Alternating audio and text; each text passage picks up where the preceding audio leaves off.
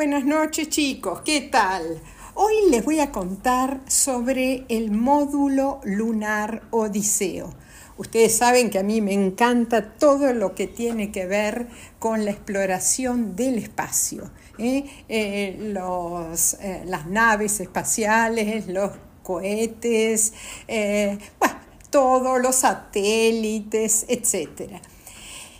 Ustedes seguramente han oído hablar de eh, la misión Odiseo, porque el pasado 22 de febrero, hace unos días, em, alunizó sobre la superficie lunar, ustedes saben que la luna es nuestro satélite, eh, quien alunizó el módulo lunar Odiseo, una misión conjunta de tres organizaciones. Por un lado, la NASA. La NASA es la Administración de Aeronáutica y Espacio de Estados Unidos. Eh, la otra organización es una compañía privada que se llama SpaceX y la tercera, una empresa eh, aeroespacial también privada llamada eh, Intuitive Machines. Ahora, em, esta es la primera misión que incluye a dos empresas privadas. ¿Y para qué se ha enviado el módulo lunar Odiseo? Eh, porque quieren averiguar y probar cómo aterrizar en la zona del polo sur de la Luna. Si esta misión tiene éxito, estaríamos más cerca de que Estados Unidos mande a astronautas a posarse en la Luna después de 50 años. La primera fue, eh, la primera vez fue el Apolo 11 en 1969 y la próxima sería dentro de dos años. Odiseo alunizó a unos 300 kilómetros del polo sur de la Luna, a donde en agosto había alunizado una sonda de la India, de la que les hablé. ¿Se acuerdan? ¿Y por qué tanto interés en esta zona? Se cree que acá se podría construir una base a donde puedan estar y dormir los primeros exploradores ¿eh? de la Luna.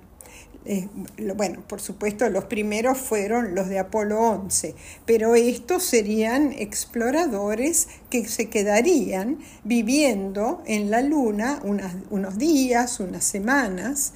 ¿Y por qué? porque en el polo sur de la Luna, como en el polo norte, se cree que hay agua en forma de hielo. Y este hielo se podría convertir en agua potable, o sea, agua para tomar.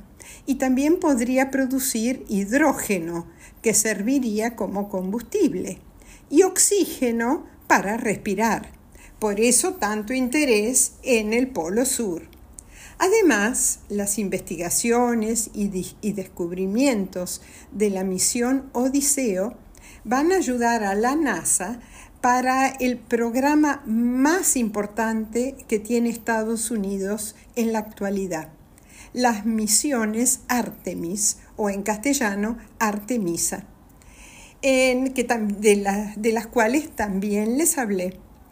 En 2022, Artemis I, una misión no tripulada, o sea, sin astronautas, dio vueltas alrededor de la Luna, o sea, orbitó la Luna.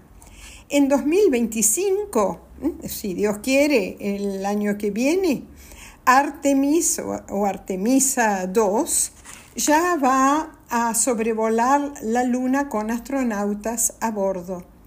Y en el 2026, eh, Artemis III o Artemis III o Artemisa III eh, va a ir con dos o tres astronautas a alunizar ¿dónde?